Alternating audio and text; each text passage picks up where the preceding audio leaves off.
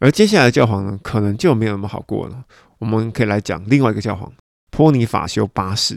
一般而言呢，我们可以说一整个十三世纪里面哈，也就是一二零零年到一三零零年里面，从伊诺森三世呢到波尼法修八世，其实教皇都已经保持着十五世的权威啊。但是在波尼法修八世的时候呢，教皇的权势开始快速的衰弱，而且我们可以知道，有一个领袖的个性可以大大的影响历史。波尼法修八世就是一个例子，他是一个博学但是却自大的人。他在一二九四年十二月二十四号，也就是平安夜的这一天，就任了教皇的职位，而且他的典礼呢极其壮观，甚至在上马之际哦，他的马凳哦有两个国王为他扶着哈，你看，很爽哦，很爽。然后过了不久之后呢，波尼法修就为了圣职人员缴税，跟法国的美男子菲利四世以及英国的国王爱德华发生了冲突。因为他们向圣职人员征收重税，教皇下令不准圣职人员纳税，于是法王呢就立刻的禁止金银宝石出口啊，作为法国的报复，就切断了教皇来自于法国的收入。于是教皇一连发了几道谕令啊，用拉丁文写的哈。教皇说，教会有两支宝剑，一支是属世的，一支是属灵的。前者是由教会和教皇运用，后者是由国王跟军兵来运用。但是这个权柄是需要用在教会跟教皇的权柄之下，一支宝剑必须要顺服在另外一支宝剑之下，也就是说属世权柄必须要服从在属灵权柄之下，属灵权柄有权建立属世权柄，哈，也就是教皇有权可以案例或者是罢黜国王哦，并且在属世权柄犯错的时候执行审判，属灵权柄有权建立属世权柄。并且在属世权柄犯错的时候实行审判。世界上每一个人得救的必要条件，就是要顺服罗马的教皇。教皇又引用耶利米书一章第十节的话：“看呐，我今天立你在列邦列国之上，作为教皇，要求统管全世界的根据。”就像贵格利七世一样，波尼法修也愤怒地革除了法王菲利四世的教籍啊。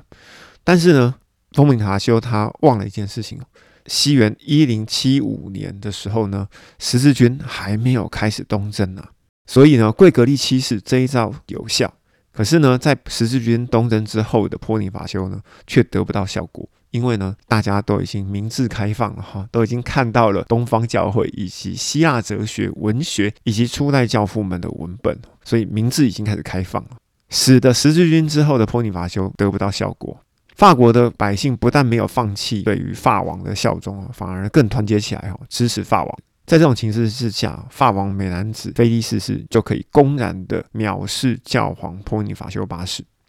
一三零三年，法王菲利派遣了两个代表，带着一群军人前往罗马东南方的阿伊南，要去捉捕这个教皇。阿伊南的百姓呢，就兴起保护教皇。当时波尼法修是一个八十七岁的老人。这一群法国的军兵对他拳打脚踢哈，于是我们可以说，波尼法修这一次是惨败哈，不只是精神上的惨败，也是肉体上的惨败。在波尼法修返回罗马几天以后，他就过世了。波尼法修完全错估了在十字军东征之后新兴的民族意识以及力量啊。以整个法国而言，共有三个社会阶级：贵族、圣职人员以及一般百姓。他们宣称教皇无权干涉国家内政，除了上帝以外，没有任何权柄可以超越法兰克的国王，也就是呢要叛变了哈。而因为有一三零三年的这件事情呢，在一三零九年，法国的国王就扶持了自己的心腹坐上教皇的宝座，号称格里缅五世。而格里缅五世呢，也有法王的撑腰，于是呢就把教皇的宝座呢从罗马。移到了亚维农，好，也就是法国南部的亚维农，一直到一三七六年，教廷在该地差不多停留了七十年的时间。这段时期在天主教的历史里面被称为巴比伦的贝鲁时期。贝鲁这个名词呢，是因为这段时期的教皇呢都控制在法国国王之下，而圣经中的巴比伦的贝鲁时期刚好也是七十年之久。而除了法国以外呢？十字军东征也打破了许多封建的属地主义，哈，使得民族主义在其他国家也开始成长。在德国有一些王族有权选举国王哈，他们宣称德国国王的权柄是来自于上帝，而非来自于教皇哈，就大家都要独立了，都要造反了。在选举和行政的权柄之下呢，德国的国王完全不受教皇控制，这一个原则后来就成为德国的宪法。在一三六六年，当英国的国王爱德华三世在世的时候。国会就宣布终止英国与罗马教会的臣属关系，并且拒绝缴纳英国国王约翰在位的时候曾经向伊诺森三世所应允的贡金。因为在巴比伦时期被掳的教皇，大部分的花用都非常的庞大，过着奢靡腐烂的生活。亚维农的教廷而成为了宴乐中心啊！为了争取更多的钱财，圣职团就开始出卖主教的职位以及赎罪券，好，并且向信徒收取重税，使得西欧各国没有办法背负这个沉重的负担，以至于当时有许多人称为教皇为敌基督。但是呢，事情结束了吗？其实还没有。因为意大利人对教廷迁往法国南部亚维农的事情啊，非常的不开心哈，非常的不爽，于是他们想要让罗马再度成为教皇宝座的所在地。于是，在一三七八年。意大利与法国公开的断绝关系，双方各选出了一位教皇哈，于是出现了两位教皇，一位在罗马，一位在亚维农。这段时间为期了三十九年，被称为大分裂时期。两位教皇彼此的诅咒，彼此开除对方的教籍非常的好笑，就好像两个人在互相叫嚣。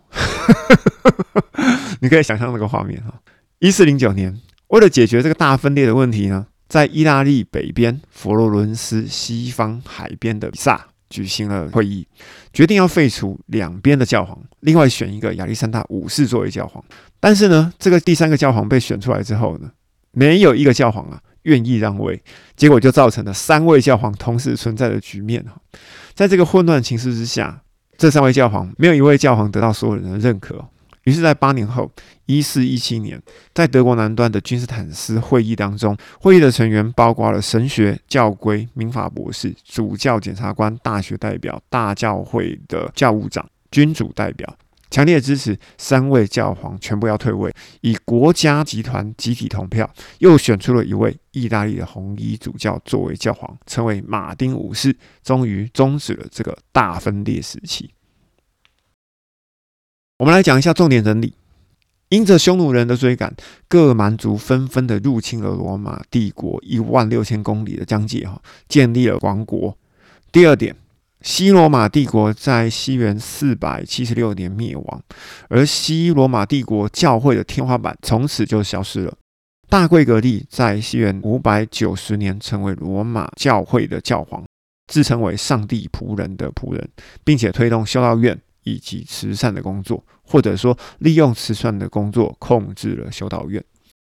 而之后呢，回教大军统一了阿拉伯半岛，需要更多的耕地以及水源。在六百三十二年穆罕默德过世以后，回教大军横扫波斯、叙利亚、巴勒斯坦、埃及、北非、西班牙，直到法国的都尔。而之后，在西元八百年，神圣罗马帝国的成立。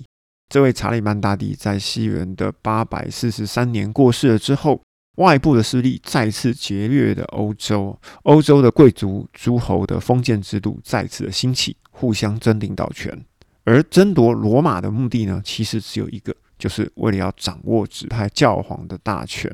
在这个时期里面呢，曾经经历了淫妇专政，三个教皇同时存在，也利用假文件和诈欺的手法，使教皇的权势不断的扩大。而教皇的势力顶峰是在奥利九世、贵格利七世以及伊利诺三世的时候，因为奥利九世已经发现了教会的内部腐坏，于是呢开始推行克吕尼的改教运动。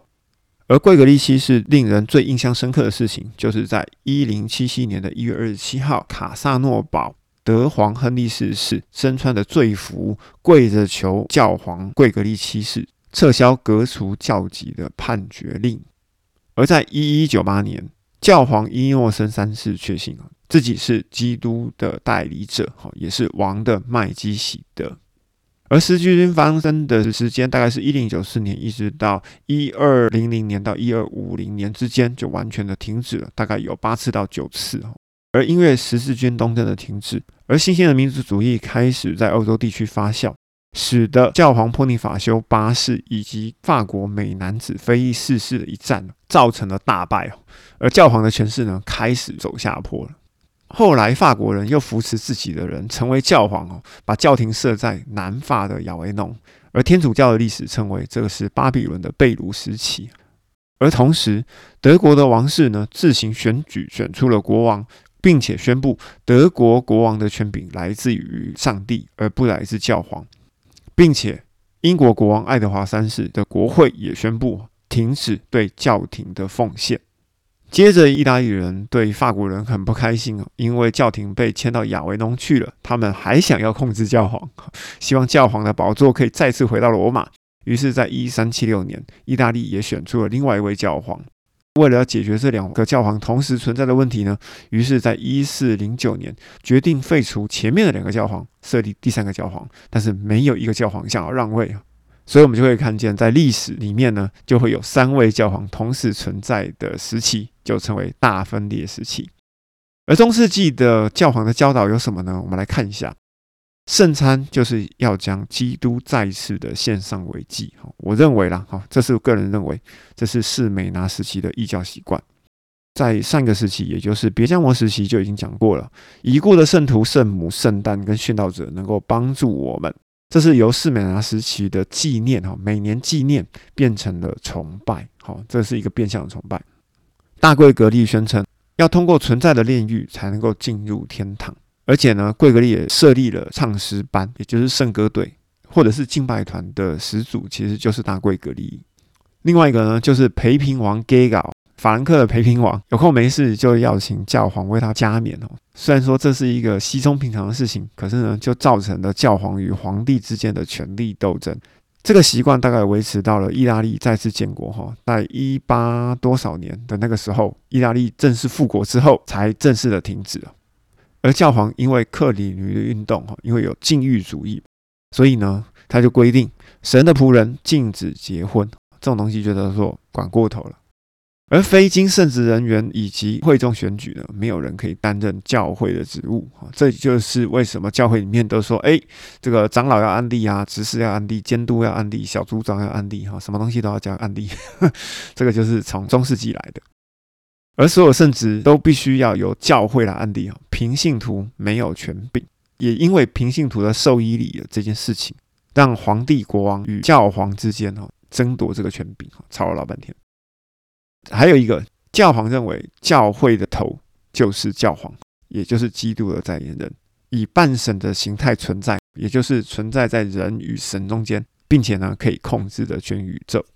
于是我想要请问一下哈，以上的这些教导里面呢，中世纪的教皇教导有没有几条哈，其实是在你今天还是似曾相识的？好，你自己可以想一想，并且在中世纪的教会时期呢，在欧洲各地有许多知识渊博又充满勇气的传道者。以声明、文书或者是直接行动，指证教会对于圣经教导的错误，同时也表达了对教会的不满。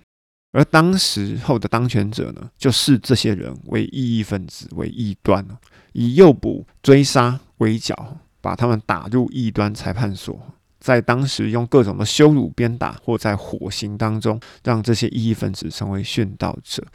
然而，也因着他们的鲜血，后来铺成的宗教改革之路，我们在下一集的时候再告诉大家。如果你对中世纪的推亚推拉教会和教皇时期有什么想法的话，欢迎用 Line 或者是 FB 留言给我，尽力回复给你们哦。如果觉得喜欢这个节目，请在 Apple Podcast 给予我五星的好评。如果这一集对你们有所帮助，请帮我分享给一个可能需要的朋友。想继续听到优质节目，本节目需要你的祷告、转发或者是奉献，非常感谢你。咖喱公信的最新单集于台湾时间每周四下午六点钟准时发布哦。咱们下次见，拜拜。